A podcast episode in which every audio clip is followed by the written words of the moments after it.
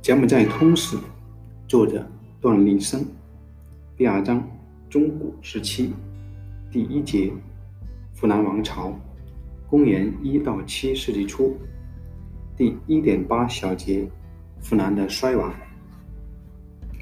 湖南作为早期东南亚的一个大国，经历了六七百年，曾盛极一时，最终还是逃不了衰亡的命运。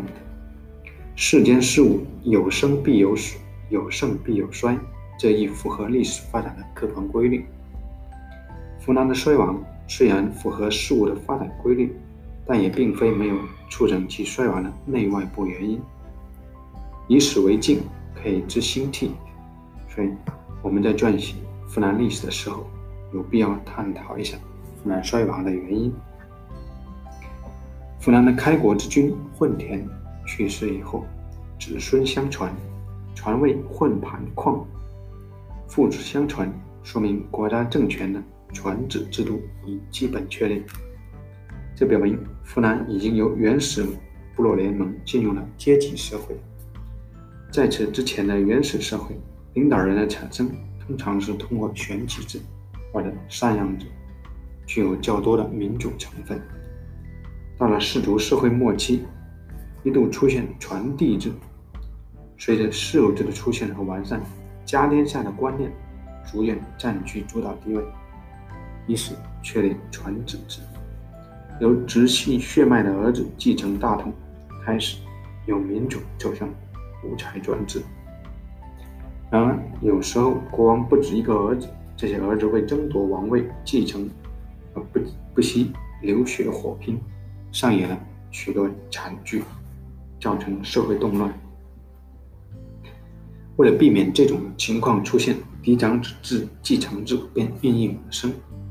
嫡长继承制在一定程度保证了政权的和平转移。弗兰国的政权从混田到混盘矿都是父子相传。混盘矿九十余乃始，立中子盘盘，以国士委其大将范曼。盘盘历三年始。国人共举曼为王，曼勇健有权类，复以兵威攻伐庞国，前夫所至，自号湖南大王。